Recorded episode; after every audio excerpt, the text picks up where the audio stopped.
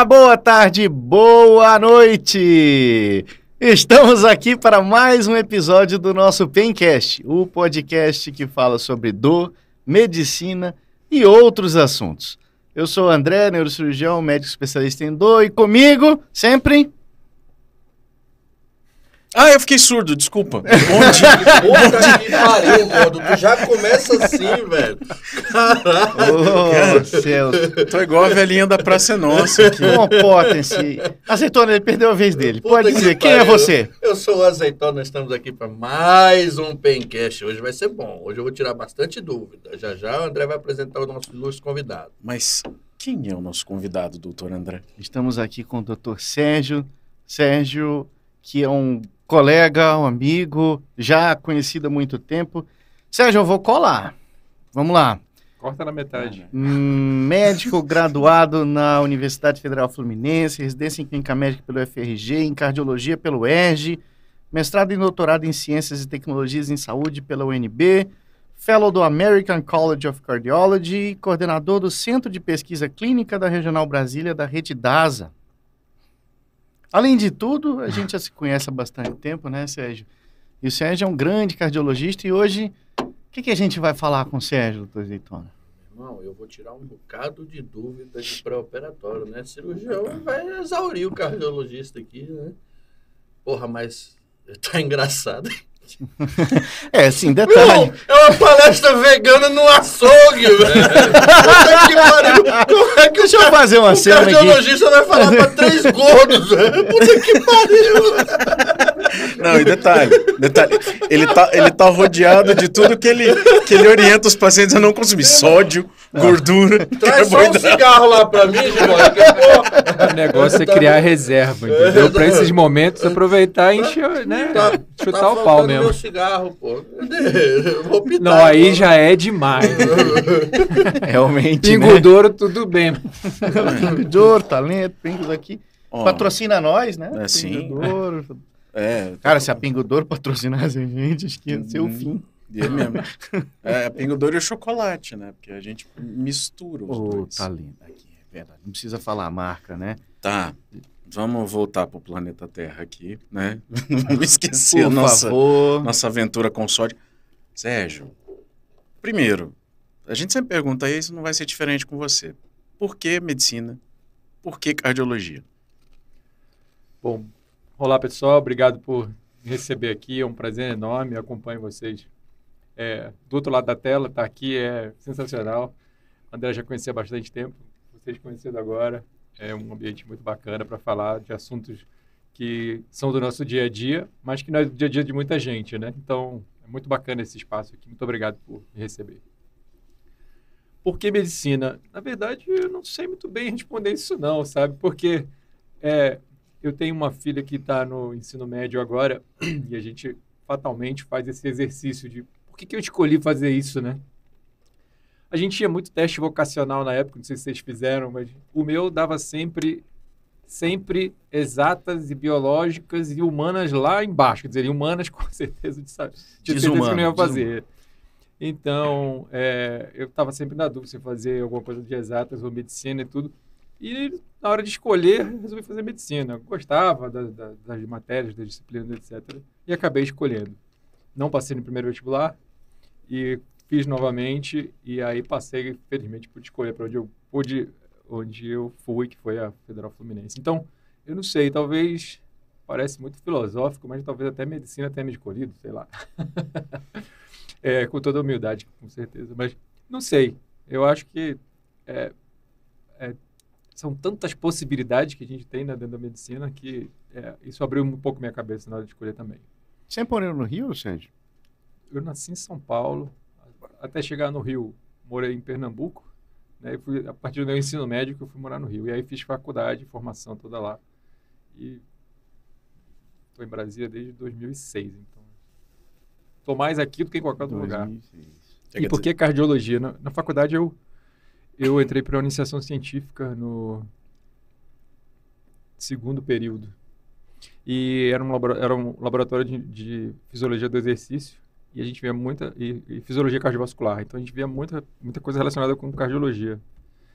Então, acabei seguindo. Né? Do segundo período para frente, então, fisiologia, cardiologia e vamos que vamos. É, eu cheguei a ser monitor de, de infectologia para aprender, na verdade. Graças a Deus que você não trilhou esse caminho. Foi.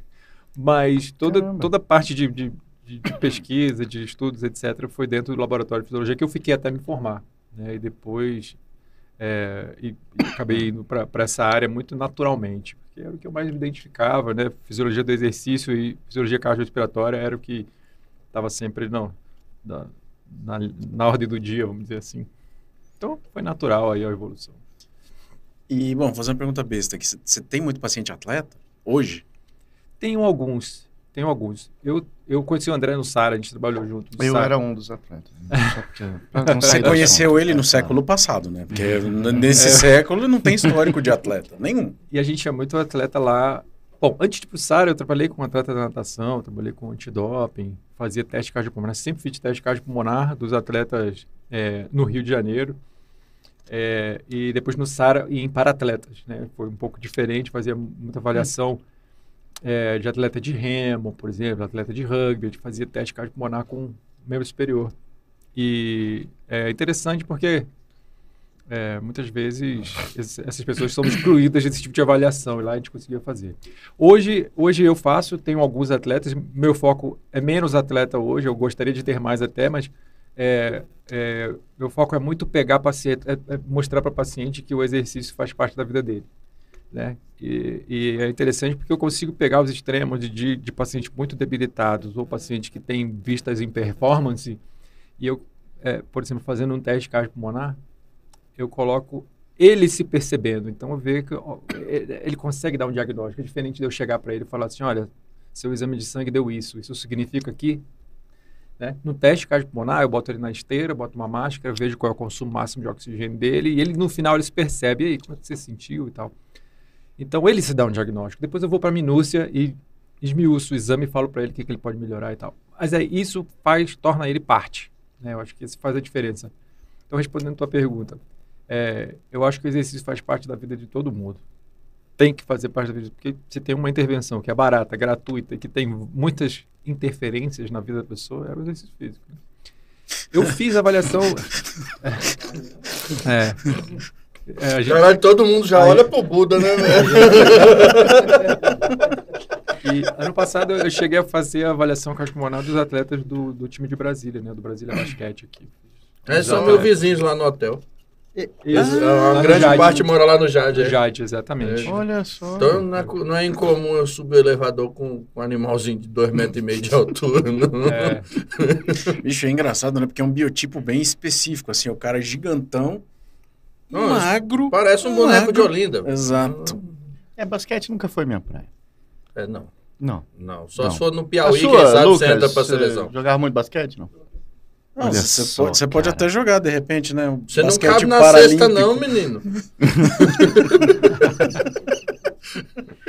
Mas é legal isso. É, Você sempre quis trabalhar com atletas? Sempre gostou dessa Então, área também? por, conta, por conta da minha iniciação científica em fisiologia do exercício, era meio que natural isso. né? Quando eu fui para fui fazer residência de cardiologia, meu foco virou muito com o paciente. Então, assim, trabalhei com reabilitação cardíaca há muito tempo e é, mas cheguei a trabalhar com atleta muito uma boa parte do tempo. Só que o atleta ele, ele não tem muita demanda para cardiologia. É muito mais uma avaliação e uma orientação pontualmente do que alguém que precisa de uma avaliação cardiológica contínua, como é um paciente que. Porque quando o paciente infarta ou quando ele tem uma, uma insuficiência cardíaca, enfim, é, existe uma tendência natural de as pessoas falarem para ele: não, não, agora você descansa, agora você para, não faz nada. Né? E na verdade é o contrário. Você, verdade, falta isso, desse tipo de orientação. Quanto é seguro de exercício ele fazer? Como que a gente pode prescrever de forma segura é, a quantidade de exercícios que ele pode fazer no dia? Ah, ele tem que ficar parado? Não, pelo contrário, né? Pelo contrário. Então, é muito, eu tento muito fazer isso. Dizer, é prescrever exercícios de forma segura, de, que forma, de forma que isso seja parte da vida dele. Mesmo depois do infarto, mesmo depois de uma insuficiência cardíaca, mesmo depois de uma cirurgia cardíaca. Isso é muito Isso é importante. interessante. mano. É, porque é isso, a gente pensa justamente o contrário. Não, não, agora você fica quieto aí. Então, é muito, esse, é, o- esse é o desafio. Agora, é complicado, né? É difícil, muito, muito difícil. Quem não tem o hábito, quem, não- enfim, quem não percebe a necessidade, não vai aderir. Exercício não é vacina, né? Você toma uma vez e Uhum. acabou. Então, é- É, não é a pílula da felicidade, né? Ao contrário. O- Fazer exercício, gostar do exercício é, é normalmente abraçar uma mudança muito grande no hábito de vida, no, no- no, no dia a dia dessa pessoa, né? Que até então ela tinha uma relação de intimidade muito grande com o sofá, né? justamente. E daí vai começar a sofrer. e você, não, vai sofrer horrores. Tô, tô- tô eu aqui, ó, voltei a malhar ontem, tô todo dolorido. E eu tô todo doído. Entendeu? ontem também. Então, Nossa, você já emagreceu. São seus olhos. São- é, é o preto. Você tá vendo aqui? É o preto. 140 gramas, né? É o fone. o fone emagrece. Exato. Mas sabe, sabe uma, uma, uma questão que é, a gente debate isso muito pouco, mas assim, eu vejo pelas minhas filhas. Minha filha mais velha, ela tá no ensino médio, ela tem aula de educação física de 15 em 15 dias opcional, quer dizer.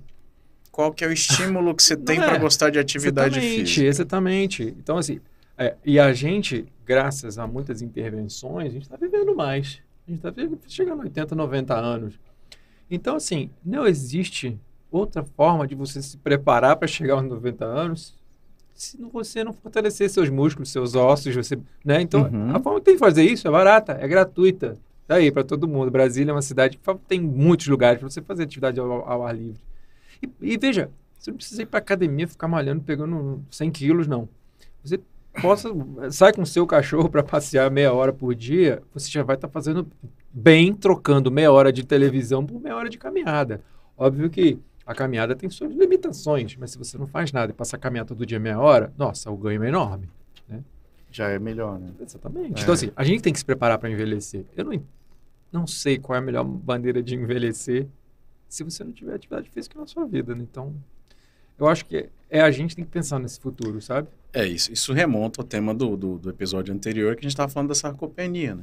Sim, Quer dizer, o, justamente. o paciente, que, paciente que, que não tem músculo, ele não tem qualidade de vida. Ele, ele não consegue ele não consegue ir do ponto A ao ponto B de maneira otimizada. Ele não consegue levantar de uma cadeira, né? E, e, e a vida moderna, ela propicia um monte de, de adaptação para você abraçar a sarcopenia, né? Então, ao invés de Sim. você fazer 30 agachamentos num dia, né? Se sentar no banquinho e levantar 30 vezes, você mete uma alça ali do lado do vaso sanitário porque é mais fácil. Né? Então, assim, a- a- abraçar a mudança face, face às adaptações da vida moderna fica cada vez mais difícil. E é legal isso, o paciente se perceber num teste de esforço, por exemplo, É. falar, nossa, mas tá uma porcaria isso aqui, hein? Você entendeu? Isso eu acho que é... é- São é- alguns momentos reveladores, às vezes. né? Exato. Você É- é- perceber. Não, imagina. É, é... Ih, Sérgio, não liga não, cara. Aqui... Mas, assim... É que você trouxe uma pessoa muito educada, que eu tô até caladinho. Doutor, doutor Sérgio é um Quando- nível... Quando é convidado alto. seu, quando Que é isso? convidado seu é foda, mas o currículo do cara já botou a pica assim, ó. Vixe, Maria. Eu já conheço. Acabou, velho. Fica aqui quietinho no meu canto, ele falando aí do kit do envelhecimento saudável, que é um personal trainer, uma caixa de Viagra e um catálogo de acompanhante. Isso é... Porra, tem coisa melhor pra envelhecer saudável, cara? Acabou. Eu tenho hora com essa assim. Muito obrigado. Acho que a gente não tem mais nada pra falar depois dessa. Não, você tá. A gente nem entrou no tema do podcast. Não, eu tô aqui imaginando. Mas é, é, é interessante.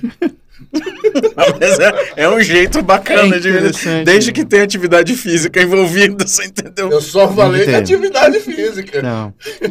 Senão você não vai nem saber para que o Viagra, o Viagra serve, né? Exatamente. É verdade. É verdade. Não vai dar certo. Ainda trata a hipertensão pulmonar, né? Assim, né?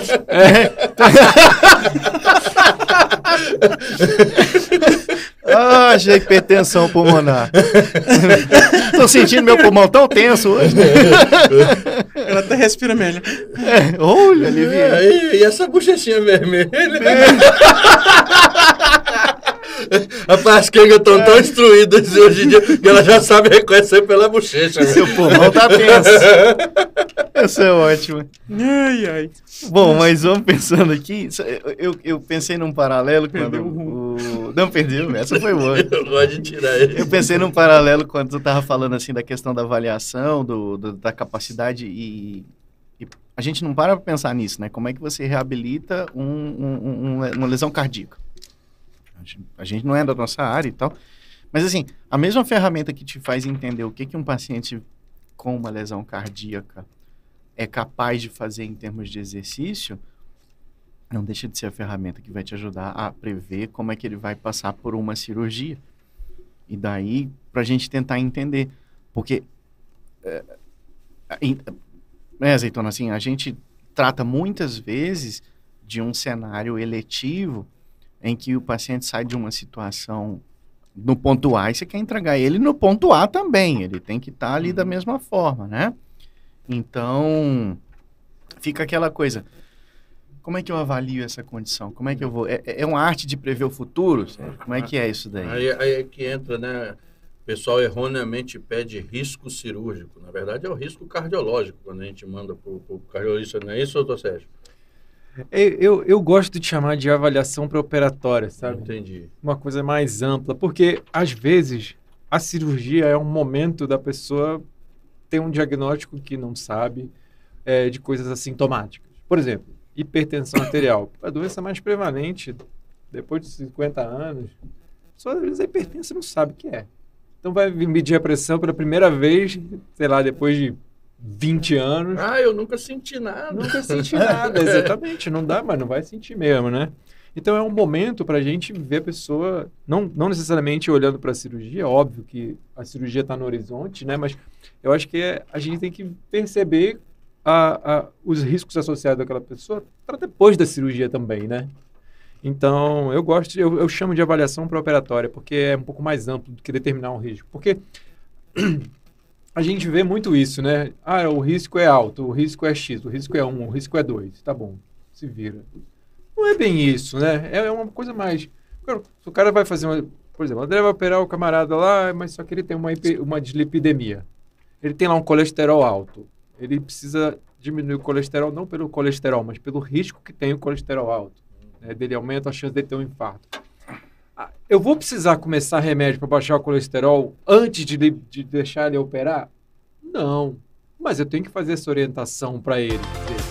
Depois da tua Não é? cirurgia, procurar um cardiologista. A cirurgia, exatamente, a cirurgia, né, ele vai se recuperar, mas assim, se ele tiver anos para frente ainda de, de vida com qualidade, ele vai precisar prevenir as doenças cardiovasculares, então ele vai precisar desse remédio. Então, meu raciocínio é muito esse, tipo, identificar coisas que podem ser mudadas. Né? Uhum. É, acho que eu parei de me ouvir aqui. É, acho que o retorno caiu aqui. É, foi uma solicitação minha, Pronto. porque Voltou, Tava voltou. Ah, sim. Tá Então, assim, é extremamente difícil a gente prever se o cara vai ter um problema ou não, né? É- é, exceto se ele está nos extremos. Sim. Então, se ele tem, sei lá, ele já tem insuficiência cardíaca, ele dialisa três vezes por semana, a chance dele ter um problema é muito maior do que quem não Porque tem não- insuficiência cardíaca e que não dialisa. Então, isso é óbvio. Mas, assim, a gente tenta identificar coisas que são passíveis de reversão para que ele vá para a cirurgia no melhor momento possível, né? É, até existem algumas intervenções que é, para que a gente possa melhorar a a- o momento cirúrgico dele, caso ele tenha janela para operar, claro, às vezes é uma cirurgia de urgência, é um câncer, às vezes não dá tempo, né?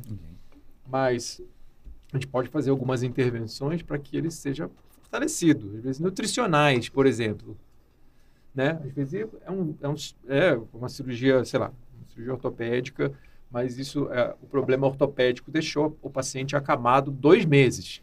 E aí, então, só então que a cirurgia vai sair. Pô, o cara na cama dois meses, o músculo dele virou gordura já há muito tempo. Depletado de Então, assim, será que nesses dois meses a gente pode fazer algum tipo de intervenção para preparar ele para a linha de base dele ser melhor do que está hoje? Porque é natural que a cirurgia perca um pouco de função pela recuperação, etc. Se ele já vai perder, se ele começa aqui, a perda dele vai ter muito mais impacto do que se ele começar aqui. Uhum. Então, existe um conceito, por exemplo, chamado pré-habilitação. Então, você prepara o paciente para operar determinadas situações. Você pode melhorar a nutrição dele, você pode melhorar a musculatura dele. Ah, tem um mês para operar? Pô, vamos, vamos botar esse cara na musculação um mês, ele vai melhorar, ele vai- sair de um... A evidência disso é um pouco difícil de você comprovar, porque as intervenções são muito heterogêneas. Mas é o tipo de plausibilidade que é, tende ao extremo. Quer dizer, será, gente, talvez a gente não consegue provar isso com ensaios clínicos randomizados, etc., pela heterogeneidade, mas assim, faz muito sentido se você pensar num paciente que tem certas deficiências. Então, vale a pena fazer. Tem várias modalidades de fisioterapia, de intervenção que a gente pode fazer, ou mesmo de medicação para a gente fazer, que preparam o paciente para um momento melhor. Eu acho que esse é o. Respondendo a tua pergunta, eu acho que esse é o pensamento da avaliação pré-operatória, muito mais do que eu dizer qual é o risco. No final das contas, eu vou falar assim: olha, o risco é, é XYZ, que é o custo, né? Aí eu falo para você, que é o cirurgião, eu falo, pô, o risco é, o risco é esse, o preço é esse, você vai comprar? Uhum, né? uhum. né? É, é, no final é isso, mas assim, tem muito mais coisa para fazer além disso, né? Agora, eu tenho uma. Cara, eu quero esse corte para botar no meu Instagram. porque as pacientes não entendem o porquê de eu pedir para elas fazerem exercício físico de moderada a, a, a severa intensidade. Entendeu? Eu falo, seu pós-operatório vai ser muito melhor, porque uma Exatamente. lipoaspiração, ela expolia pra caramba. Né? E aí eu falo, olha, você faz atividade física? Ela, não. Vai ter que fazer, senão eu não vou te operar. Ah, mas doutor, não sei o quê, todo mundo opera. Eu falei, você não, tem, você não tem noção do que, que é um pós-operatório de uma lipoescultura. Então, junto com a gordura vem sangue, eu vou te dar uma anemia aguda ali, eu vou te fazer um estado inflamatório violento. Então, se você não tiver massa muscular e capacidade cardiopulmonar para aguentar isso, você vai passar bem perto da mulher de preto.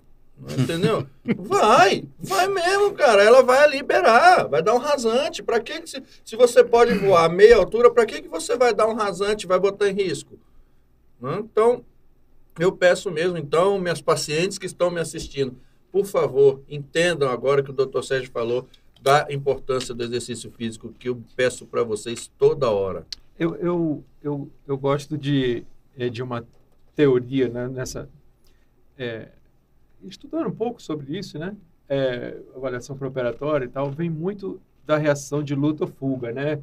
Que é, quando a gente pensa, quando a gente pensa que que as cirurgias, vamos pensar num politrauma, tá? Que é um é uma situação muito grave, É uma tragédia. né? É uma tragédia. Então, para É operar se aí- salvar é lucro. Exatamente. Então, assim, existe o que eles descrevem como ebb and flow, quer dizer, é, é a maré, maré alta e maré baixa. né? Então, o primeiro momento é de maré baixa, então seu corpo vai fazer de tudo para sobreviver. Né? E depois ele vai fazer de tudo para recuperar. Então, assim, transformando isso para a cirurgia, que é um ambiente, enfim, se for eletivo, um ambiente mais controlado, as intervenções são pequenas, o estado inflamatório ele é controlado. Então, assim, a fase de maré baixa vai acontecer. Mas depois vem a fase de maré alta, que é justamente o estado anabólico, quando o corpo já passou, já sobreviveu e ele está no estado agora de reconstruir, de cicatrizar. É aí que acontecem os problemas. É aí que acontece a cicatrização, é aí que acontece a, a síntese, né, a, a- a recuperação do músculo, a- enfim. É aí que complica, né? Exatamente. Às vezes, durante a cirurgia, a complicação da cirurgia, ela tem coisas pontuais. Imagina, sei lá, a lesão deiscência- artéria. A deiscência acontece com 15 dias. Não é? mama, É fato. O infarto acontece com três dias, dois dias. É justamente quando você começa a fase de, de recuperação, porque o seu, o seu organismo ele está trabalhando para se recuperar. Então, se essa recuperação parte de um, de um estado né, muito mais deficitário, vai ser muito pior. Pode ser que você, o seu baseline, sua linha de base, não volte para o que era antes. Agora, se você começa num estado melhor, você cria reserva para queimar. Então, assim, sua recuperação tende a ser melhor, né? Então, assim, se esse vale dessa maré baixa é, é, é, acontece mais superficial, você se recupera mais e melhor. Se, ela, se esse vale acontece num estado mais Se profundo, for a amplitude de maré do Maranhão, estamos fodidos. essa recuperação ela é bem mais complicada, ela é bem mais lenta. Então, sem dúvida nenhuma, preparar para a cirurgia é importantíssimo, principalmente se for uma cirurgia de grande porte. Vou fazer uma perguntinha aqui. Você sabe que o ortopedista e o cardiologista, assim, na residência é um sofrimento, né? Porque a gente, a gente nunca pede, a gente nunca pede o pré-operatório do jeito certo, né? E eu lembro que, que quando eu estava na, na, na residência, tinha lá um, um memento da cardiologia para ortopedia, do tipo, seus animal, é para fazer assim, ó. Só Passa que vocês soro. não sabem ler, velho. Não, que isso? Era desenho, azeitona. Ah, era, ah, era desenho. É, eu também só sabia ler figura. É, por, isso, ué. por isso que eu só vejo Atlas. É, uma, é, é umas imagens, é umas imagens rupestres, entendeu? Mas assim, onde eu quero, onde eu quero chegar com isso? Era, era, era, um, era um problema, assim, porque é, tá- tá- a ortopedia tem um volume gigantesco de, de, de, de, de, trauma para resolver no pronto-socorro. Eu acho que inventaram a moto. De- Moto, bicicleta, o patins, o skate, isso aí tudo é para levar a cirurgia para a gente. Mas assim, que, que acontecia? A gente sempre tinha essa coisa, esse embate. Não, o que, que a gente vai pedir? O que, que a gente vai pedir? Aí tinha que pedir o parecer, o cardio ia, orientava a gente o que pedia, a gente pedia. Então, assim, a gente acabava perdendo muito tempo. Numa situação eletiva, ambulatorial, então, se eu fosse te encaminhar um paciente para fazer o risco, você preferiria que eu já mandasse ele com o screening básico ou é melhor eu só fazer uma cartinha, solicita avaliação cardiológica pré-operatória? O que, que é mais prudente da minha parte? É, essa é uma ótima pergunta, né? Porque é, é, os exames, eles, ah, como manda o livro, né? é, normalmente eles são, eles são solicitados de acordo com a probabilidade pré-teste, ou seja, qual a chance de eu achar algum problema naquela pessoa? Então eu vou meio que direcionado. Tem alguns exames que são básicos que eu preciso saber. Acho, tudo bem, a chance da pessoa ter uma anemia é pequena, mas essa resposta, sim ou não, tem anemia, não tem anemia, às vezes não me responde, porque tem uma perda sanguínea esperada numa cirurgia, por exemplo, de prótese de joelho, que sangra grande. muito depois que solta o garrote, né? Porque quem não sabe, a cirurgia da prótese de joelho era feita apertando a perna para não sangrar durante o procedimento, mas depois solta. Eu preciso saber qual é a, a porcentagem de células vermelhas daquela pessoa, né?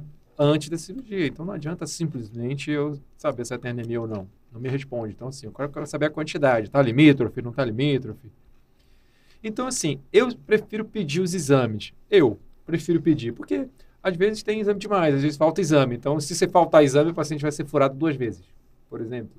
Né? Então, Uhum. eu prefiro, eu prefiro pedir, não, não tem problema nenhum. Se já vem com alguns exames, eu tento aproveitar ao máximo também, enfim. É, acho que é, eu pedindo, de repente, se eu for fazer o pré-operatório, eu furo a pessoa uma vez só. Antigamente tinha rotinas, mas assim, a gente está vendo cada vez mais que os exames são pedidos de forma desnecessária muitas vezes. Por exemplo, raio-x de tórax era rotina para pré-operatório geral. Isso. Aí Pô. pegou o ponto. Por que É, é, fazer pré- pré- acho que a gente pode-?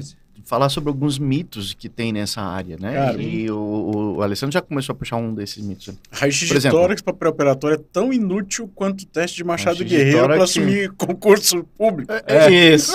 É, Eletroencefalograma para quem não tem nada, né? De queixa nenhuma, enfim. é isso. Ah, O eletrocefalograma só é útil para quem quer fugir do, do exército, aí arruma, dá umas tremidas lá na hora do teste. Não tô dando dica para ninguém. Mas vamos lá. Não, fugir, não. O que que acontece? Alguns mitos, por exemplo, você só precisa pedir risco cardíaco acima de 40 anos, menos que isso não precisa. Para pedir o risco cirúrgico, você precisa pedir hemograma, eletrólito, glicose, Coagulograma, raio-x- TAP TTPA. coagulograma, nem tá, É, a PTT já está muito Tá. refinado. Vocês É coagulograma, eletro, um eletro é eletro. e um raio-x de tórax, PA e perfil. Pronto. É, é, Isso, isso como é que é? Só para dar uma temperada nisso ainda, de um curso que eu fiz recente lá em Ribeirão Preto, que e, e- eu achei curioso a abordagem do anestesista, entendeu? Que ele falou que assim, ele não precisa de avaliação do cardiologista, porque afinal de contas a maioria das avaliações era simplesmente protocolar, não levava a lugar nenhum, e isso ele podia fazer. Então ele, ele já era um, ainda é, né? Tá lá um senhor já catedrático e falava assim, eu dispenso, eu mesmo avalio tudo. Aí como que a gente faz para não chegar nesse ponto também? É, de fato existe um exagero, existe uma hipertrofia de, né, de pedido de risco. Hoje em dia, até para endoscopia, as pessoas estão pedindo avaliação pré-operatória, tipo, para fazer uma endoscopia, que faz uma sedação. Assim, existe um exagero. Eu acho que não existe uma, uma, uma receita de bolo. Quem pede, o que, não pede, o que, é mito, o que não é mito. Mas, assim, existe, existem esses exageros que a gente tem que ser um pouco mais parcimonioso. Para que, que eu quero separar? Assim, tem 40 anos, vai fazer, vai fazer uma cirurgia qualquer, não fuma, faz atividade física. Por que que eu quero saber o raio-x de tórax dele?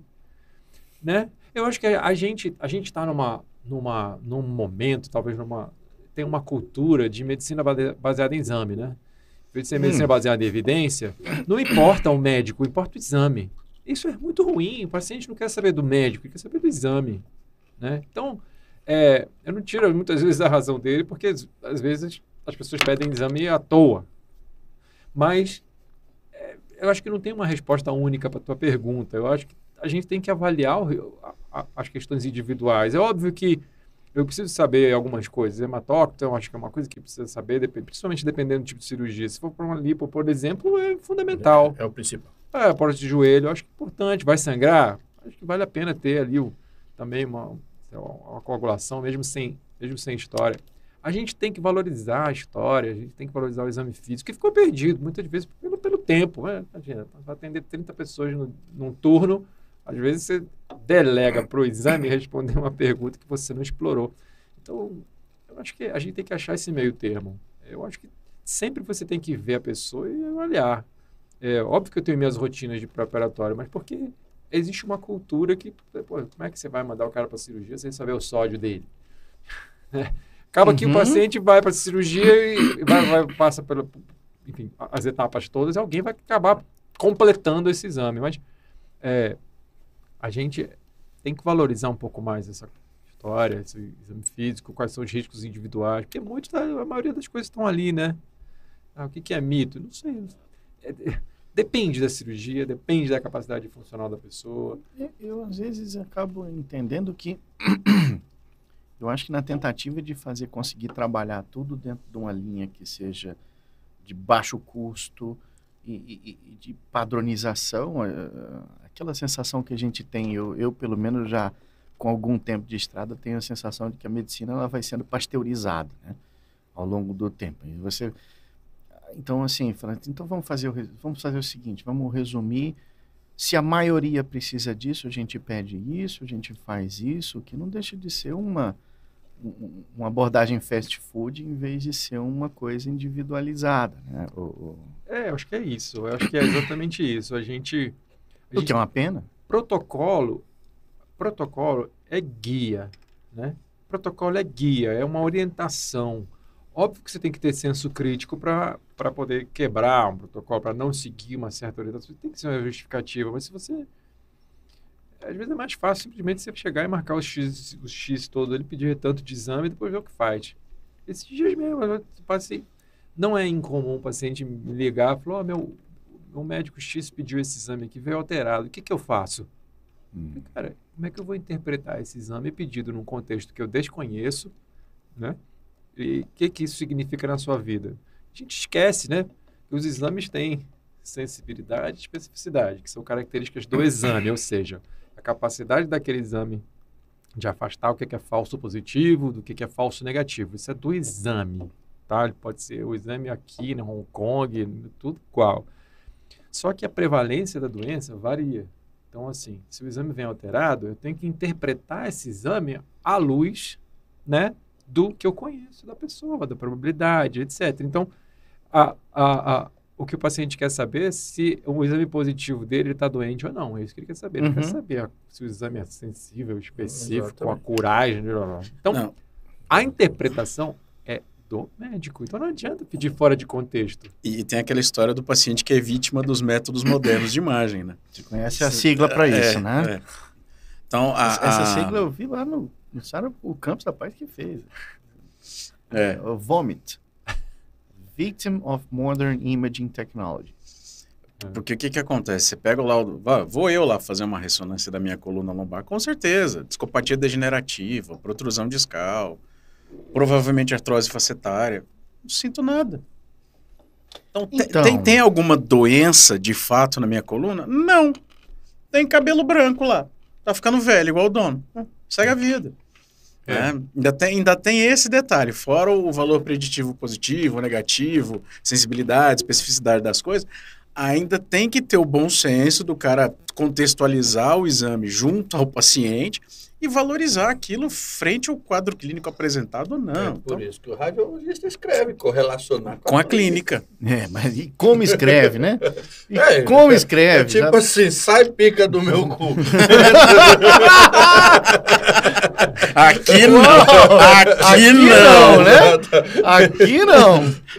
Que antigamente os exames de imagem, hipótese diagnóstica. Isso. Acabou. Uhum.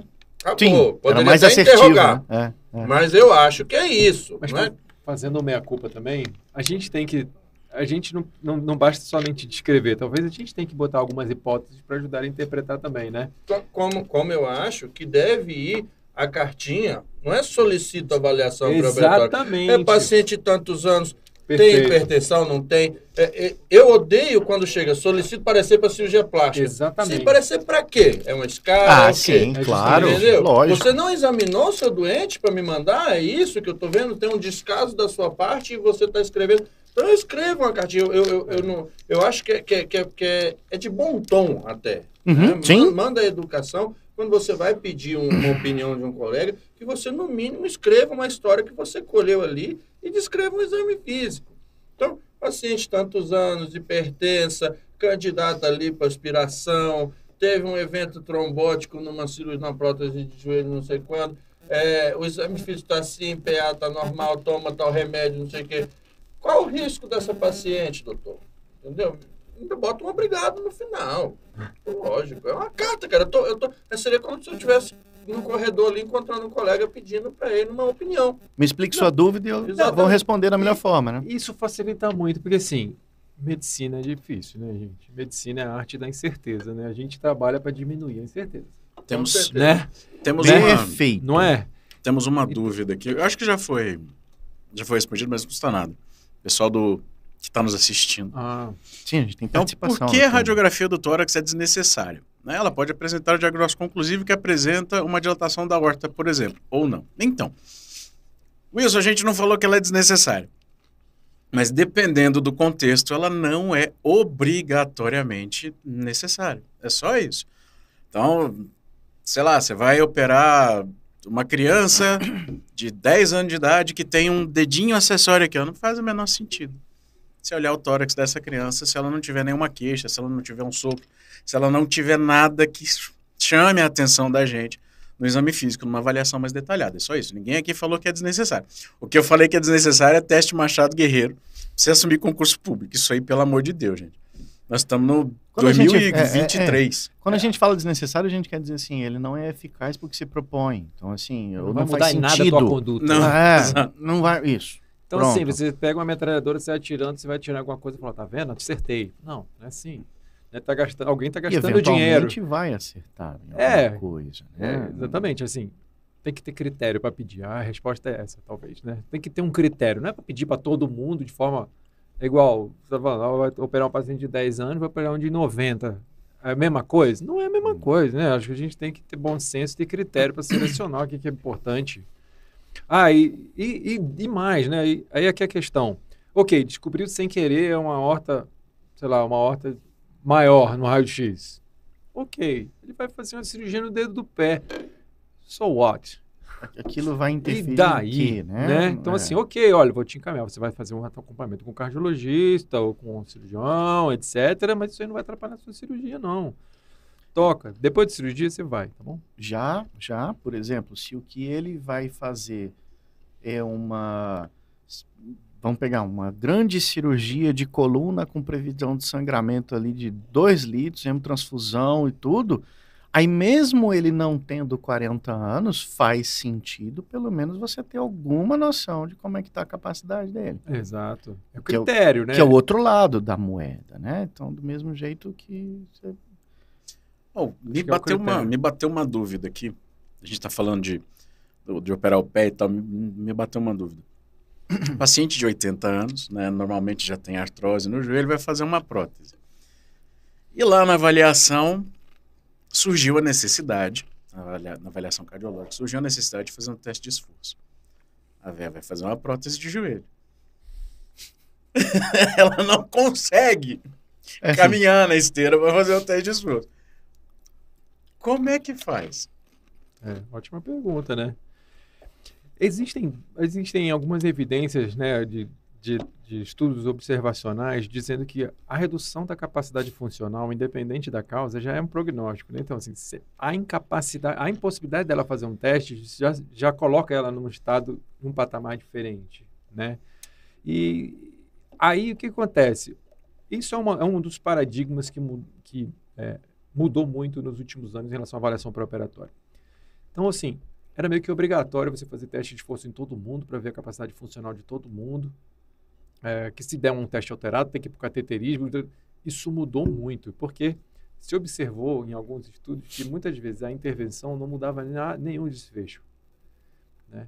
Então, é, a própria. A, a, gente brinca com os hemodinamicistas do reflexo óculo-estenótico. Né? O cara olha lá, um, faz um, um cateterismo, vê lá uma estenose e aí no olho ele dá quantos por cento que está que tá obstruído e isso é indicação de fazer um stent. Isso mudou absurdamente nos últimos anos com a evolução de drogas boas, né, de melhores remédios e tudo mais.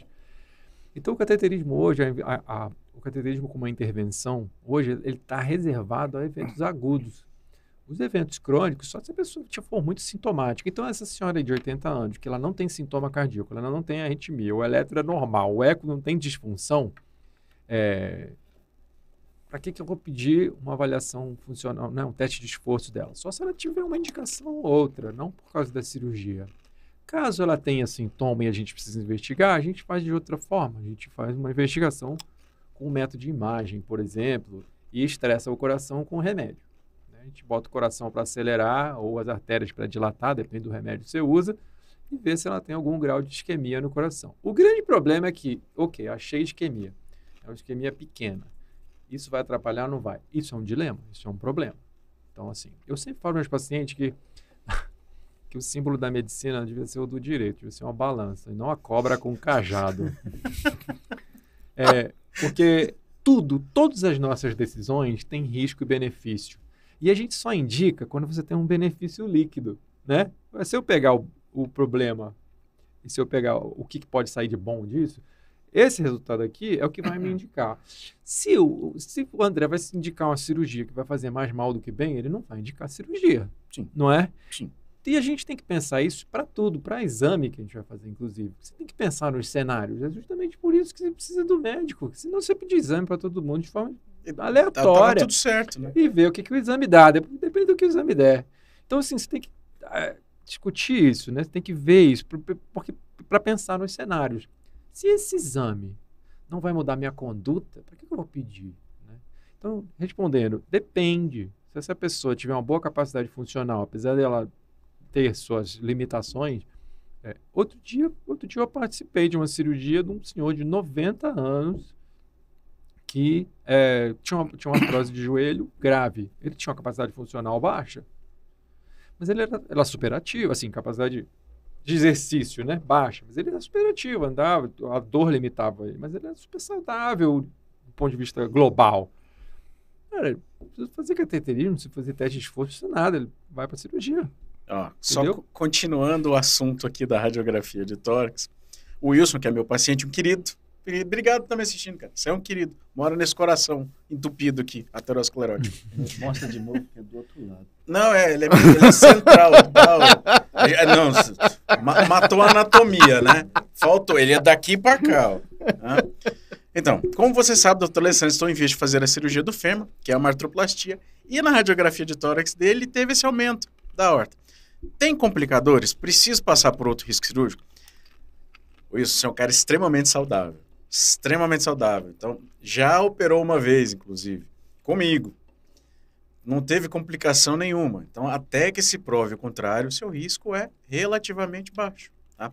Quer passar por uma outra avaliação? Tá aqui, ó, doutor Sérgio. Querido, querido, pode marcar uma consulta com ele. No final do episódio a gente passa Instagram, telefone do consultório, tá tudo certo. Mas não se preocupe não. Você tem muita reserva funcional, você é uma pessoa extremamente saudável. Eu não posso ficar falando de prontuário de paciente, viu, gente? falou nome, falou prontuário, falou a porra toda aqui. Peraí. Chama o conselho de ética. Tem mais peraí, uma pergunta. mais, tá? Hoje a gente tá on fire. Ah, Fábio, Muito bom. eu tenho que chamar mais cardiologista aqui, sério, você a vai... Fábia, pode me chamar agora é a sempre. minha querida, vamos lá. Em todas as cirurgias de coluna que eu fiz, o meu cardiologista solicitou também a cintilografia do miocárdio. Segundo o médico, era para tranquilizar o cirurgião e o anestesista. Hum, cirurgião nervoso.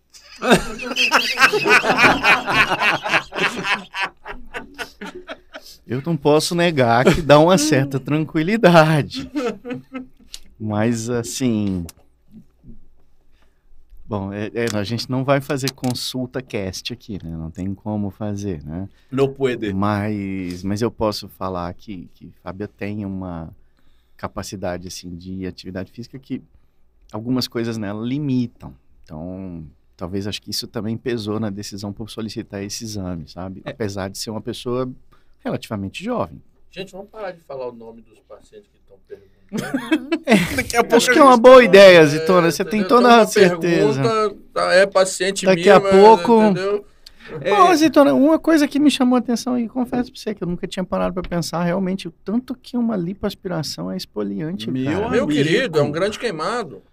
Uma liposcultura é Né? um grande queimado. A reação inflamatória é absurda. É sim. Eu- eu- Tanto eu- é que a hidratação de uma liposcultura é de 4 a 6 litros em É. 12 horas. 4 a 6 litros. É. Caramba. O E, e no, sequestro é absurdo. no final é UTI? Quarto. Não, quarto. Olha só que É porque coisa. são, talvez porque são pessoas mais jovens. Exatamente, também, porque mais são pacientes com reserva. É, No dia Olha, seguinte, eu- elas vão embora para casa andando, Eu tranquilo. estava na faculdade, lá na UF, no Antônio Pedro. Chegou um equipamento novo lá e o professor queria testar o equipamento e ofereceu para umas alunas. Vocês não querem, não? Vocês, né, fazem, vocês fazem aqui comigo. E elas toparam fazer. Uhum. Depois, da, depois da, da, dali, eu passei lá para vê-las. Falando, elas estavam absolutamente brancas, pálidas. Tipo assim, ficou na beira da transfusão. É mesmo. É, não transfundiram porque eram jovens, 20 anos. A hemoglobina cai em média 6 pontos É, numa liposcultura. Bem feita. Ave Maria. O hematócrito. Não. A hemoglobina. Bom, se, se eu, se eu não tô ficando caduco, quando, quando você toma uma bolsa de Cai de, sangue, de 4 a 6 pontos. a, a sua hemoglobina sobe dois pontos, não é isso? Não, mas é menos. tre- é dois, três. Hã? Então você pensa, cai seis Então- pontos, meu amigo, é três bolsas de sangue. É, bicho. três. Cara, puxa. É. E você achando que coluna sangra. Não, agora eu não acho mais nada. Ainda mais você faz com. Ainda mais quando você faz com vídeo, que você já hidrata ao mesmo tempo. Tá copiando. Na verdade, esse exame não é fidedigno, tá? Se você vai dosar a hemoglobina logo ali direto, ele não é fidedigno porque o paciente está hiperidratado, É, tá diluído. né? Tá Hum. hemodiluído pra caramba. Então ele não é fidedigno. Porque no dia seguinte a paciente anda tranquilamente. Por isso é que eu peço, faça exercício físico. Para quê? Para aumentar a reserva. Eu não opero paciente de cirurgia grande. Lipoaspiração, lipo, liposcultura é uma cirurgia grande. Ah, mas dura só três horas e meia. Mas é uma cirurgia violenta. Você vai fazer trauma do pescoço até o joelho, meu querido. Entendeu? Então, circunferencial, um trauma do pescoço até o joelho, é muita superfície corporal, né? Inflamada. Então, eu peço para todas, absolutamente todas, fazerem atividade física, começarem pelo menos três meses antes e chegar, pelo menos no, no dia da cirurgia, conseguindo correr 20 minutos a uma velocidade média, dependendo da, da, da altura do paciente, entre 8 e 10 km por hora. Você vai ter que adiar. Eu, eu não vamos poder fazer, não. Não tô Lipo? com, não tô com condição Nessa encarnar, física, mas faça não uma bariátrica. Não, não, não. Lipoaspiração não. O Alessandro precisa de cirurgia veterinária. não, Não, tá fácil de resolver. Meu Não. pai e meu irmão são veterinários. Ah, então pronto. Não, mas tem que ser Tá em casa. silvestre, meu. Um especialista em rinoceronte, né? Nem É. gato. Tá vendo, pai? Tá vendo? Como é, que, como, é que, como é que fica o negócio? Escuta, Deixa Eu eu só tava- esclarecer, eu acho que é importante a pergunta que ela fez, assim, veja bem, não está errado pedir cintilografia, eu só acho que a questão é, não é para todo mundo, tem que ter um critério, com certeza alguém que a viu, viu um critério e achou relevante, quer dizer, ah, só para ficar claro, Uhum. né? Óbvio, você pode pedir o exame que você quiser, mas a questão é, tem que ter critério e, e tem que orientar a tua conduta, né? Pedir por pedir É, é isso que a gente tem que ter um pouco mais de crítica, tá? só para deixar claro Uhum. ali pela, pela fala. desculpa. Teve um, teve um episódio que aconteceu comigo, que foi super, sim. É a eterna briga do cirurgião com o anestesista, né? Tem isso? Não Não, sei, talvez no Olimpo, lá onde fica os cirurgiões, mas aqui na plebe, meu irmão, é pancada. o que, que aconteceu? Eu, eu, eu, eu, ia, eu ia operar o ombro de um paciente. Uma cirurgia relativamente assim rápida, para os padrões neurocirúrgicos e, e plásticos. Cirurgia de 50 minutos. Coisa- Nossa senhora. Não, coisa rápida. Sim, assim. sem É, dúvida. 50 Prótese de minutos é um neurocirurgião fazendo um twin do carpo. É, assim, com rapidez, né? Muita rapidez. Correndo para fazer. Mas enfim, ah, eu ia operar esse ombro, mas cirurgia simples de fazer. Fiz o risco. Risco cardiológico do paciente. Ok, paciente liberado pelo cardiologista.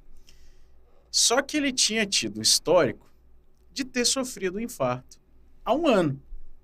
Ah, E, no momento do agendamento da cirurgia, eu não me atentei para o prazo de completar um ano. E a cirurgia foi agendada para o dia em que faltariam três dias para completar um ano do infarto. O paciente estava liberado pelo cardiologista.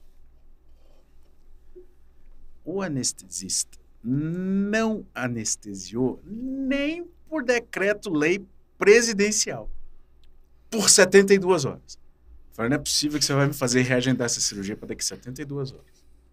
Não, vai dar um ano. é mesmo. Irmão, Era no Gama? eu não vou contar. Não, não pode. Aí. Mas, Público ou bicho, privado? privado.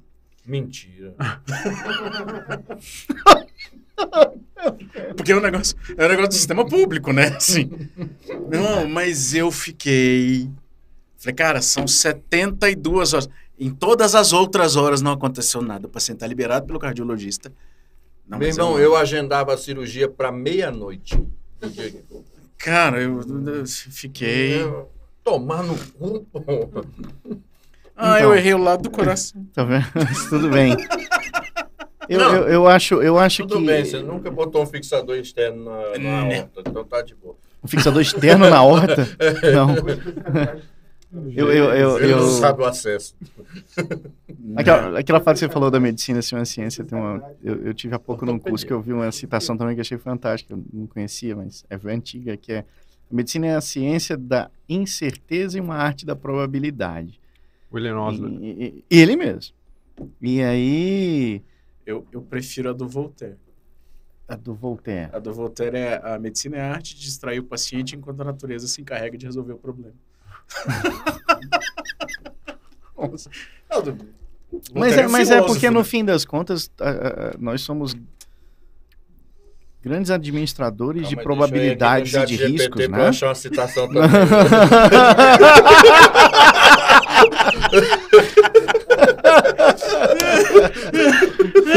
Azeitona, você ganhou elogios, cara, hoje. Só pra falar, assim, a gente teve alguns algumas telespectadores que mandaram ver que, ah, depois que o doutor Marcos tá aqui, Marcos, respeitando, né? Tá fazendo um grande sucesso na participação dos episódios no Pencast, tá vendo? Então, é isso aí. Obrigado. Mas é, mas é porque... Transforma essa porra no stand-up, né? Mas, Mas- é bom. Mas é, mas é porque isso é, é algo que é. Não tem um dia que a gente não para para pensar nesse tipo de coisa. Acho que a ideia de ter o símbolo como balança, né? Então você tem que pensar em todo tipo de risco. Você vai fazer uma cirurgia eletiva, eu costumo fazer essa, essa comparação com o paciente, assim. Toda cirurgia é igual você vai atravessar a rua. A questão é, se você fecha o olho, vamos dizer que você está vendo um negócio acontecer do outro lado, teu filho ficou no outro lado da calçada e tem alguém que vai chegar e vai mexer com ele. Você vai atravessar a rua em urgência. Você vai correr, não interessa o que apareça, você vai. Deus me proteja, eu preciso ir. É o atropelado, é o politrauma, é o cara que não escolheu sofrer um acidente. Ele vai ser operado em qualquer condição, ele precisa daquilo. Mas se você está numa condição eletiva, né? Então, pô, você vai procurar a faixa de pedestre, você vai esperar o semáforo fechar, você vai olhar para os dois lados, Mesmo assim, ainda pode vir alguém. Mas você vai se precaver. Né? Então, Muito assim, interessante isso, André, porque eu uso isso na minha consulta. Quem é paciente minha sabe que ao falar dos riscos das cirurgias, que elas nunca estão interessadas em ouvir as partes ruins, né? Só partes boas. E ao falar dos riscos, eu cito exatamente esse exemplo. Tem uma pedra que a gente pode esbarrar no caminho, que se tropeçar nessa pedra, já era, acabou a jornada. É o risco de vida mesmo. E é- como é que é esse risco? É igual a gente atravessar uma rua. A gente olha para um lado, olha para o outro, atravessa no sinal, atravessa na faixa. Mas a gente está prevenido para um carro sair do asfalto e te pegar na calçada? Não. Ninguém sai de casa achando que vai ser atropelado na calçada. Sai com medo de ser atropelado na rua. E toma toda a precaução para não ser atropelado na rua. Isso é uma cirurgia eletiva. Mas a fatalidade pode acontecer, que é o carro, sei lá, o motorista bêbado, passou mal. Esses dias um saiu da pista e pegou uma grávida na, na, na parada de ônibus. Né? Pode acontecer? Pode. É, é comum? Não, é raro pra caramba. Entendeu? Então é a chance de um evento adverso numa cirurgia eletiva que a gente fez um pré- pré-operatório bem feito. O que, que é o ato de você atravessar na faixa, olhar, esperar o sinal fechar? É exatamente você estar com todos os exames normais, ter pedido as avaliações devidas, seja do reumatologista, se é uma paciente com a colagenose, seja do cardiologista, um- uma avaliação mais profunda, se ela tem alguma queixa cardiológica ou alguma alteração eletrocardiográfica, seja ela isquêmica ou funcional. Se tiver isquêmica, ah, um teste de esforço, uma cintilografia. Se for funcional, ah, um ecocardiograma. A gente, eu procuro examinar e, e tentar pedir direcionado. Só que, óbvio, cara, eu sou um cirurgião plástico, eu entendo de pele e gordura. Então, eu nunca vou, vou, vou conseguir mandar um- um- uma bateria de exame completa para o pro, pro doutor Sérgio ou para qualquer outro cardiologista. uhum. Então, eles complementam lá. Algumas vezes complementam. Outras vezes não. Outras vezes eu até realmente pedi em excesso. Mas eu sempre procuro pecar pelo excesso numa cirurgia eletiva.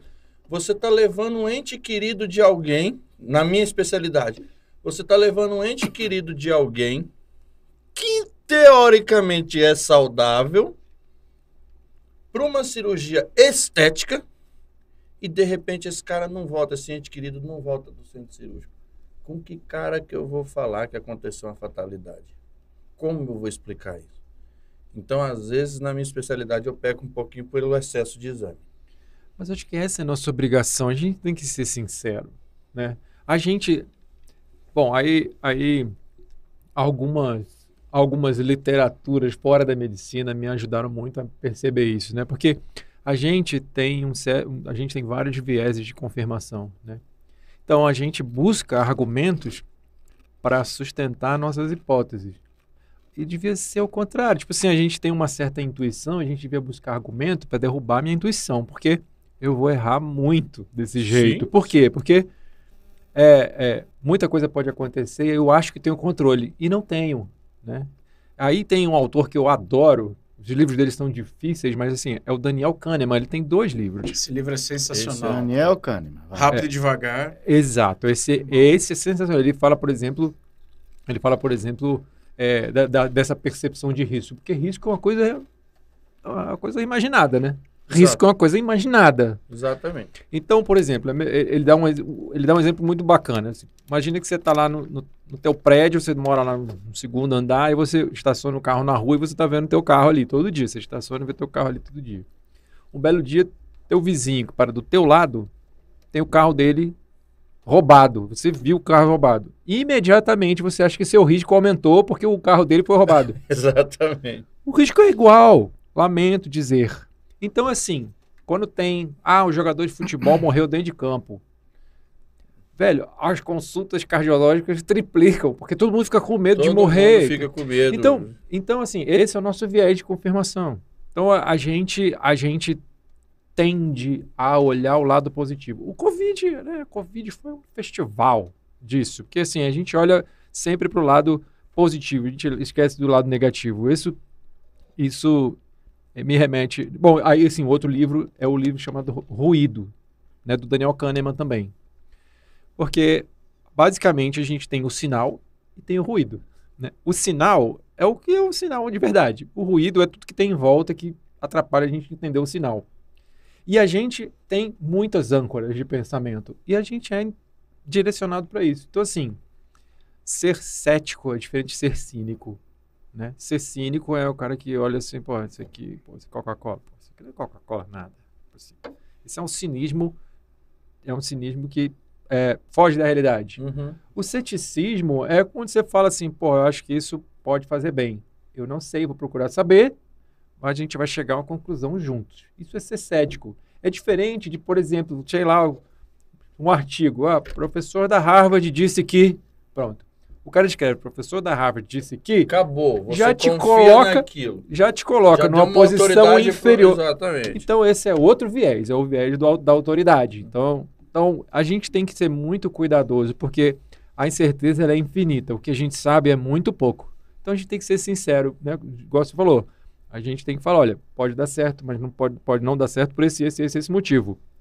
Considerando a conjuntura atual, esse risco está mitigado, esse risco está mitigado, por exemplo, é, cirurgias ortopédicas, profilaxia de trombose, né, coágulo na veia da perna, que é muito comum em cirurgias grandes ortopédicas, quando a pessoa fica acamada há muito tempo e põe um material exógeno, como uma prótese, a chance de ter trombose aumenta muito. Então a gente mitiga esse risco fazendo um remédio para prevenir que isso aconteça.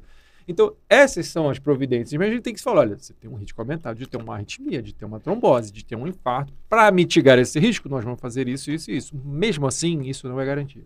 É, isso aí é Então, eu faço. Essa, essa honestidade, essa sinceridade, a gente precisa ter. Porque médico, às vezes, se coloca num lugar, tipo, deixa comigo, comigo é seguro, pode deixar. Não, jamais. Entendeu? Tá louco? Na minha mão não morre. Graças a Deus. Jamais. Eu acho que nunca aconteceu, mas, cara, se acontecer um dia, pode acontecer. É, é uma fatalidade. Isso, isso é muito, Entendeu muito im- importante. Muito. Eu, eu posso citar um exemplo de um caso que eu tive de, de uma paciente com, com risco de trombose, com história de trombose, que no pós-operatório imediato evoluiu com hemorragia digestiva. Eu falei, como é que eu vou fazer agora? Ué, mas coagula, coagula, coagula, de repente sangra? Não, ela não estava. Então, hemorragia digestiva. Aí eu falei, bom, você está com hemorragia digestiva, investigar e tal. Eu não vou dar anticoagulante. O que aconteceu? Trombose. Três meses depois, uma TVP. Na perna. É, mas- Ah, mas eu não tomei anticoagulante. Falei, Pô, eu podia dar o anticoagulante, aí você tem uma hemorragia digestiva e entrar com sangramento agudo, e aí eu ia falar o quê? Que, ah, mas eu dei o anticoagulante. Então, ah, ah, às Não, vezes vou a gente citar uma tá... minha, então. Medicina no é a ciência jogo- dos paradoxos. Acabou. Oh, tá ótimo. Tá ótimo. A gente fica nessa dificuldade mesmo. Buscar pela sinceridade, acho que é um caminho. Acho que é o caminho. É claro, a gente tem, né, tem que abrir o jogo e falar, olha, a- a limitação existe, o- tudo que a gente, tudo que foi identificado de risco, nós tentamos mitigar. Então, assim, A relação médico muitas vezes a gente não vê. É uma relação matrimonial. A relação matrimonial, para dar certo, tem que ser pautada o quê? Na verdade e no diálogo. Infelizmente, no meu primeiro casamento, eu não segui isso na minha relação matrimonial. Física. Faltou verdade no sou diálogo. Faltou, faltou os dois. Faltaram os dois. Faltou- Faltaram os dois. O outro, o, o- outro autor, né, já que a gente falou do Daniel Kahneman, eu vou falar do Nassim Taleb. Nassim Taleb é um matemático. Sim. que ele, ele, ele fala muito da filosofia baseada na matemática e justamente probabilidades e tal. Ele tem vários livros sensacionais. Um deles é, é, Mais famoso. é tem, tem vários. Um que eu gosto muito é, é Enganado pelo Acaso, né? Fooled by Randomness. Então, assim, normalmente é a nossa vida. Normalmente a gente é, a gente é enganado pelo acaso. A gente acha que, ah, não, eu tive Covid, eu tomei água, melhorei. Então, água cura Covid. Tipo, tipo isso. Quantas coisas a gente ouviu isso? É aquela loucura, né? Como de é é o o dia amanhece porque o galo canta. Porque o Galo canta, de contas. Cara, na Cintaleb tem vários livros sensacionais. Ele é o do Cisne. O né? Cisne Negro, O o, Cisne Negro. Antifrágil. O- exatamente, Porra. o cisne negro, sim, a teoria do cisne negro. Você tem lá uma evidência, pô, medicina né, deriva da biologia, a biologia tem uma variabilidade gigantesca. Então você tem lá, é, igual você falou, você, você operou 100 casos de, sei lá, de uma lesão na coluna qualquer lá, e todos deram, todos correram bem. Um sangrou. Aí vem a pessoa e fala assim, ó, tá vendo? Tá vendo? Cirurgia de coluna sangra. Entendeu? É, é, a gente pauta muito nosso raciocínio por ruído e não por sinal. Esse que é a questão. Nós, a gente tem várias heurísticas, né? Tem outro, o, o, é, além do cisne negro, é, você falando agora, O antifrágil. o antifrágil, mesma coisa. Nossa, a gente às vezes pede exame para o paciente que fragiliza o paciente. A gente tem que ter isso em mente. Então, assim, pô, vou pedir um exame sem critério, peço dizer, pro- é PSA. Então, pô, que, Homem- o PSA vai mudar? Exato, a próstata vai aumentar, o PSA subiu, isso vai criar um pânico na pessoa, já vai achar que tem câncer, então você tem que ter critério para pedir. Então é, é, é colonoscopia, é um tipo de é um tipo de coisa que é, tem muita indicação, etc, de prevenção, e tudo, mas você tem que ter que conversar com o seu paciente que, pô, vezes um exame, só o fato dele fazer o exame vai curar ele de um problema que pode ser complexo. Talvez aí você tem que perguntar se isso fragiliza ou não fragiliza. Porque às vezes fragiliza, às vezes. é, o, próprio exemplo da. Cara, o dia que Exame- me indicaram a colonoscopia não indicada, eu vou ficar muito. É, pois é, mas esse é o dia Eu vou ficar muito puto. Levar 1,60m de mangueira no toba, sem ter Sem indicação. indicação. Meu irmão, eu acho bom o doutor ir embora do país, porque vai ter um assassinato. Por exemplo, na minha área, né? O cara manda lá para fazer um teste ergométrico para check-up. É uma mulher jovem. Aí tem uma alteração no eletro. É comum você ter alteração no eletro, mulher jovem, assim, comum. É, é, é uma causa de falso positivo. O que acontece? Ela vai pensar, não, tô infartando, vou, vou ter uma angina. Aí você, você pede um outro exame para explicar um exame alterado. Você começa Uhum. a fragilizar a pessoa. Então ele fala muito isso. E você bota na cabeça dessa paciente. Tem paciente, às vezes, que o resto da vida chega, É. doutor, eu sou cardíaca. É, exatamente. É, por causa é. dessa alteração Ah, a gente vê fisiológica. isso diariamente, Olha, no eu- caso de dor crônica. Eu né? tenho um monte de hérnia na coluna. Você vai ver a ressonância, tem protrusão. Aí muitas vezes a pessoa fala: olha, isso aqui é uma hérnia. Porra, linda. Mas na, na coluna tem uma confusão aí que vai na, no rumo do que o Sérgio falou, da questão da diferença entre e- e como a prevalência do problema afeta o valor da sensibilidade da, da- e, e da especificidade do exame e, e, e, portanto, do valor preditivo, positivo e negativo. É, Você sabe que você falou grego para 99% das pessoas que assistem a É, gente. né, né? eu, tava tent- eu pensei em traduzir esses termos agora, mas assim, o que quero dizer assim, se você vai pedir um exame de um problema, por exemplo, vamos pensar, eu vou pedir exame de PSA para pesquisar é, câncer de próstata em um grupo de mulheres. Qual é a chance de um exame alterado significar um câncer de próstata?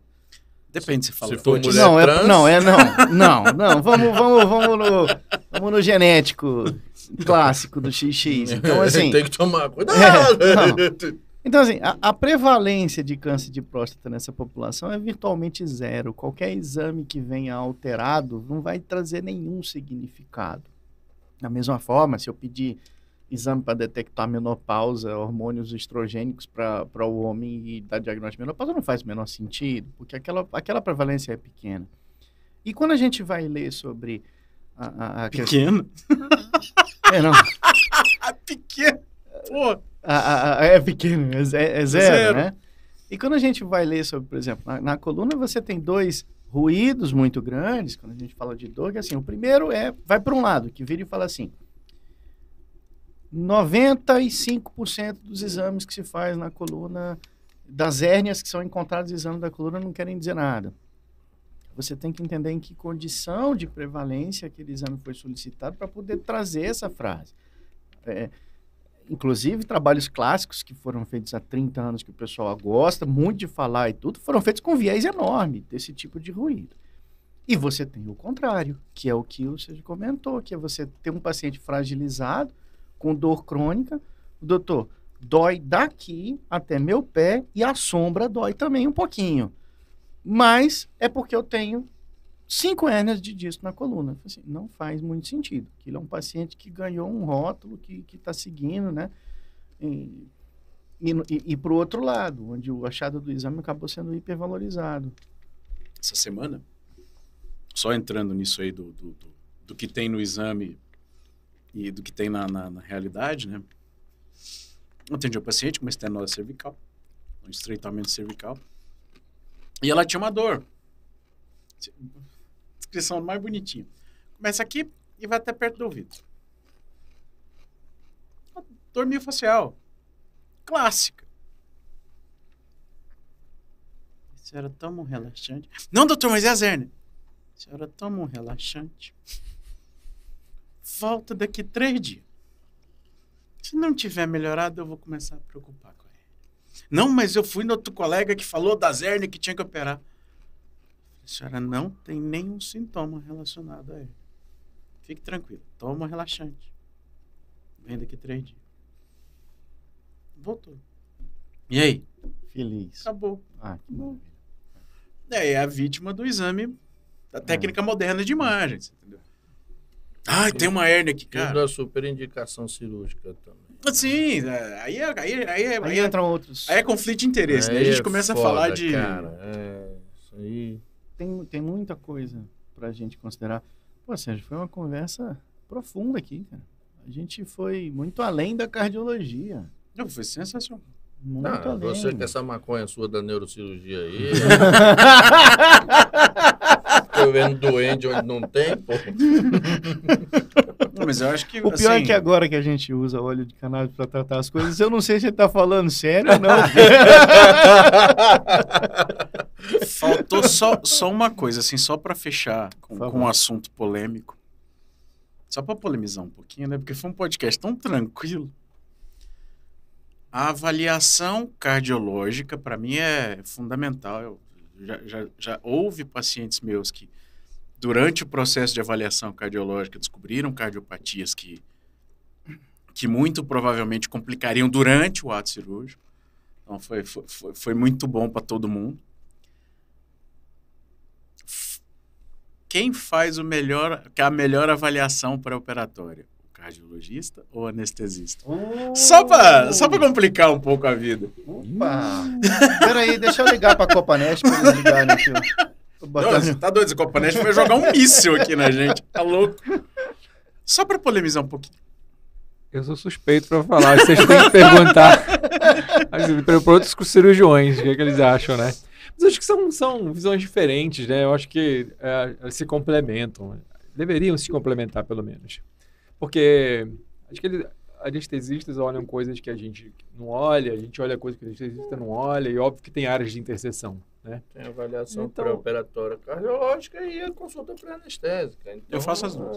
é, É, eu acho que... Hoje em dia todos os hospitais estão fazendo as duas, estão exigindo as duas, né? É, principalmente se, se enfim, é uma cirurgia mais prolongada, né? Se é um paciente com mais comorbidades, assim, o plano, o plano, do- a- a ne- porque é muito importante, mas a gente não falou, mas assim, o controle de dor pós-operatória foi uma coisa que também mudou muito o desfecho, né? Mas demais. Né? Então, assim, diminui o tempo de internação, diminui a inflamação pós-operatória, a recuperação é muito mais rápida. Então, as técnicas de analgesia pós-operatória, né? O cara faz uma cirurgia, uma cirurgia de membro é inferior. simplesmente você fechar a torneira do- do- dos neurotransmissores. ali, Exatamente. da- das toxinas, infla- das citocinas inflamatórias. né? Exatamente. Então, se você, se você, por exemplo, uma cirurgia de membro inferior, você deixa um catéter prolongado para o próprio paciente administrar a própria analgesia, nossa, lá no hospital a gente usava muito, né? E, e os desfechos eram excelentes. O paciente andava mais rápido, né? O paciente reabilitava mais rápido, enfim. Então, eu acho que são visões diferentes. Talvez a gente possa complementar bastante se, essa- se esse diálogo fosse mais extenso, assim, né? Quando é muito fragmentado, acho que as avaliações meio que são podem até ser conflitantes, né? Porque o remédio Sérgio, substitui. Não perca tempo respondendo isso. Ele opera em assistolia, pô. Ele não. Ele é ortopedista, ele opera em assistolia. There's a fracture. I need to fix it. I need to fix it. Eu- essa história é, é sensacional. Ou seja, eu vou ilustrar isso daí de um serviço que a gente conhece e tal, que se usava muito bomba de PCA, né? Depois, é, que, é, que é essa bomba que você aperta para poder Uhum. entregar o remédio à medida em que sente dor. Um determinado dia, não sei o que houve com o colega, que ele resolveu que era um absurdo, que era um exagero, que não era mais para usar isso daí. Não sei. Foi um dia de dúvida. Não quero mais que use. Assim, o que, que a bomba promovia? Menos complicação. Cada complicação que acontecia era uma ligação para casa dele, para ele. Olha, tá acontecendo isso, tem que resolver e tal, não sei o quê. Não, não quero mais, não resolver. Rapaz, não deu uma semana. Não, vamos voltar com aquele negócio, vamos voltar com o negócio, vamos. Porque não teve acho que uma noite que não recebeu uma ligação. Olha, tá tendo esse problema com o paciente aqui, assim, sabe? cara, Ah, A gente volta a falar, né, da balança. Tem riscos e benefícios em tudo que a gente propõe, né? Mas assim, acho que Negar analgesia para um paciente é desumano. A gente ainda tem muito a avançar. A, a nossa sobre isso, né? Assim, à medida em que esse é um programa, o Pencast surgiu como um programa para a gente falar de dor, dor. e tudo e dos métodos analgésicos transoperatórios, pós-operatórios, pré-operatórios, né? Sim.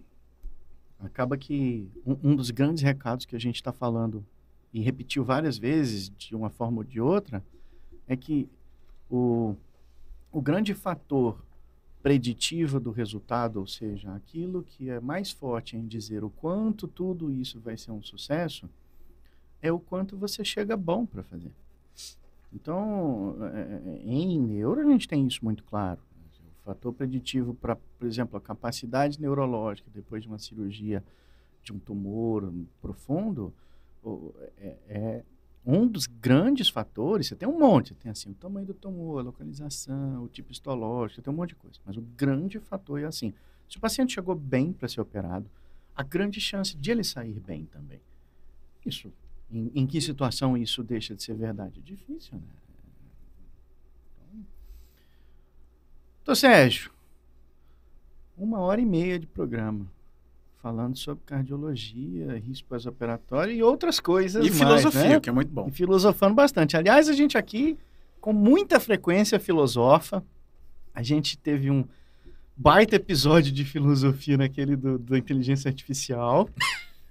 que, Foi tem, que tem uma, que vai ter uma segunda etapa. A gente já está programando ainda para esse mês, se tudo der certo, no começo do mês que vem. Aí eu vou estudar o que é inteligência artificial. Ela te ensina.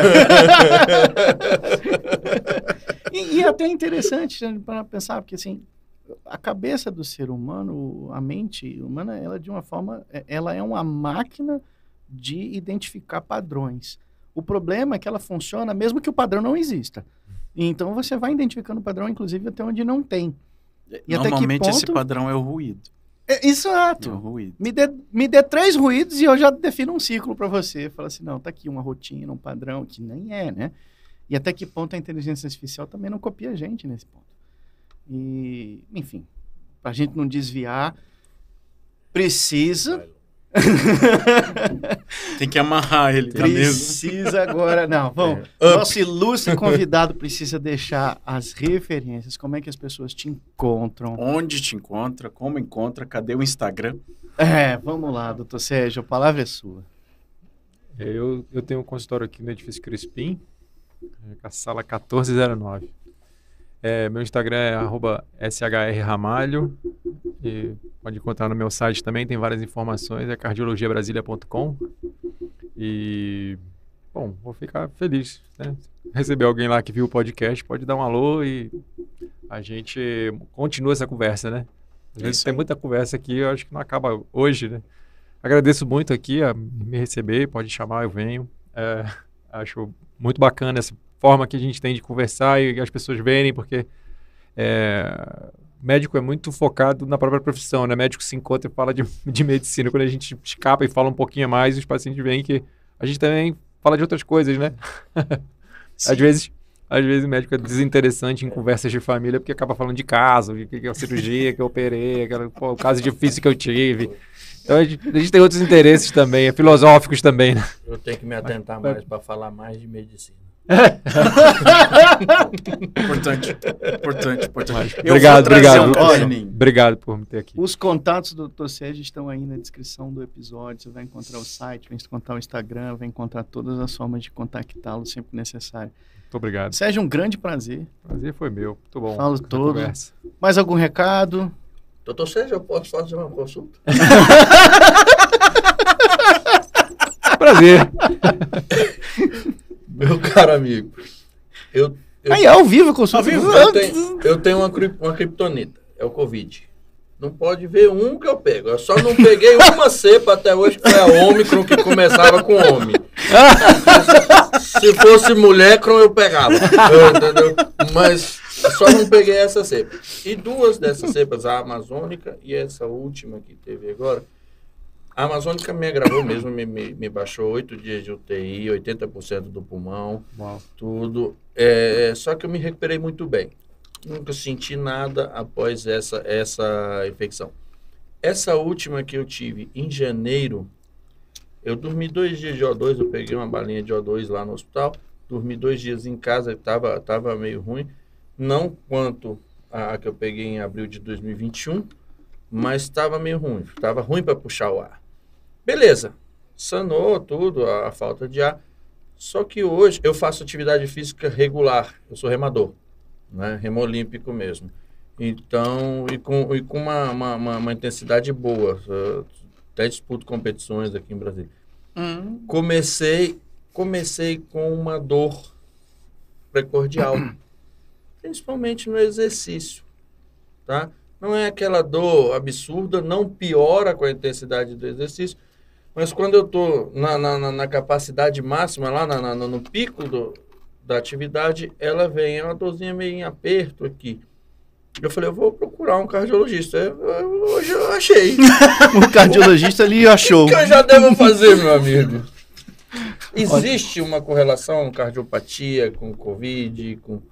Olha, é, teve. Eu vou Tiveram- no seu consultório, tá? Eu quero saber Não. só se existe isso. Bom, agradeço a preferência, é uma honra enorme. Mas, assim, se, ah, os primeiros trabalhos que surgiram sobre, sobre a miocardite no Covid foi um hype enorme, né? Foi um, um grupo, um, um artigo publicado no JAMA, sem grupo controle, né? Então, falando, ah, Covid é doença cardiovascular. A gente sabe que o Covid aumenta a chance de fazer trombose, a gente sabe, Uhum. né? Mas, assim, miocardite, depois fizeram um trabalho interessante com o grupo controle. Uma coisa descritiva e foi tão impactante, por exemplo, a NCAA, né, a, a Liga Atlética Americana, ela proibiu todos os jogadores de, de voltarem às atividades se não tivesse uma ressonância magnética. Tipo assim, um estudo feito com descrição sem grupo controle ditou uma política absurda. Enfim. A gente viu assim, Covid não é uma doença cardíaca. A Covid é uma, é um- é uma, é uma virose que pode dar miocardite, como todas as outras, inclusive influenza. né? Depois surgiu um outro artigo que mostrou nas epidemias de coronavírus anteriores, na Ásia principalmente, que tinham exames disponíveis, e viu que a prevalência é igual. Depois pegaram é, miocardite por influenza e mostrou que é muito semelhante, ou seja, o Covid-19 não aumenta a probabilidade da pessoa ter miocardite. Beleza. É a mesma probabilidade de qualquer pessoa que tem uma virose ter uma miocardite. Né? No fato dela, dela não tem nenhuma diferença em relação às Eu outras. tava me cagando de medo Isso- de fazer um exame Não, e sim, e achar que eu sou incapaz de realmente fazer o meu remo, fazer a minha pesca submarina Não, novamente. eu acho que eu acho que existem outros fatores de risco, né? Tem que identificar se tem outras coisas, porque aí o Covid fica meio de na evidência é o ruído, né? Aquela Uhum. história. Porque o sinal pode vir, sei lá, de outras coisas, do cigarro, da aterosclerose, sei lá, né? Entendi. E, e- e, é, pra só para completar, assim, o que a gente tem visto de avaliação, por exemplo, de atleta que teve Covid, as limitações pós-Covid elas são muito mais musculares do que pulmonares e cardíacas. A gente achava que quem teve Covid evolui com mais fibrose pulmonar e nada. O pulmão regenera, muitas vezes, a maioria das vezes. Mas assim, a limitação é muito muscular, pelo descondicionamento, pelo, enfim, um acometimento mais específico, né, sei lá, usou corticoide, dose cavalar, enfim. Então, as limitações funcionais pós-Covid são muito mais musculares do que cardíacas e pulmonares. Então, então aí a gente tem que ver se sensador é, ela é Marca qual a consulta. origem. Eu Marca- eu marca a consulta. Mas eu consulta. vou- Mais uma dúvida justa, bem interessante Não, mesmo. é- Assim, Poxa, bom, fez mesmo. Doutor Alessandro, Eu preciso dar um recado para meus pacientes queridos do meu coração. Gente, eu vou tirar férias. Ah, eu viajo milagre, né? Que dia que a gente tá de férias? Eu vou viajar do dia 22 até o dia 7. Vocês vão gravar sem mim. Oi, Alessandro. Porque eu vou estar no outro fuso. Mas assim, se alguém tiver alguma urgência e tal, quiser entrar em contato comigo, falar com as meninas lá das clínicas, tá bom? Quem tem meu contato também pode entrar em contato direto comigo, porque eu vou ficar meio ruim de ser alcançado aí nesse período. Por favor, faça isso. Hã? Semana que vem tô na outra e na outra não. Você vai viajar pra onde? Eu Opa, vou pra Itália. Eita. mamma mia. Mamma mia. Vou comer e beber. Começou a malhar pra quê? Vai comer macarrão e vai beber feito um viking. Pô, primeira viagem nos últimos cinco anos, cara. Tem cinco anos que eu não tiro férias. É isso, Mas né? Médico vive absorvido na. Só vinho nacional. Exato. Só vinho Ah, nacional. É, um espaguete Tem- da Tem casa. uma porcaria lá chamada Brunello de Montaltino. Mas lá é barato, né? Aqui é um absurdo. Lá, lá É barato. Não, é barato. Tem de tudo quanto é preço, né? É. O Brunello. Mas tem não, mas, mas é eu quero tomar os vinhos da casa lá. Eu quero é passear. É basicamente isso. Basicamente isso. Acho que temos um programa. Temos um Temos programa. um Temos um programa, doutor Sérgio, muito obrigado mais uma vez. E para não deixar esquecer, como é, Alessandro? Não deixa de assinar aí. Sim, sim, Hum. fazer papel de, de, de youtuber aqui, né? Ó, se você gostou do nosso conteúdo, dá seu like, curte, compartilha, se inscreve no canal. Isso ajuda a gente a continuar produzindo conteúdo para vocês que estão aqui nos aguentando. Cara, tá? como eu acho essa pedida de like nojenta, velho. É, muito mas tem que ruim, pedir. É do, Isso é é do, é do ruim. YouTube. velho. Eu odeio escutar isso nos vídeos, velho. Isso pra mim é uma coisa que tem que ser abolida. A velho. gente da ainda deixa vez só pro finalzinho. que a Eu, gente eu, quer like. eu, eu muto o seu áudio da próxima vez que eu for falar. Você não vai ouvir. É Pode isso aí, ficar ó. tranquilo. Produção, E- corta o retorno. Peraí, peraí, peraí, peraí, peraí, não, peraí, tem mais uma coisa. Como sempre, semaninha abençoada pra todo mundo, tá? Tudo de bom. Vocês fiquem na paz do Papai do Céu. Valeu! Valeu, gente. Até mais.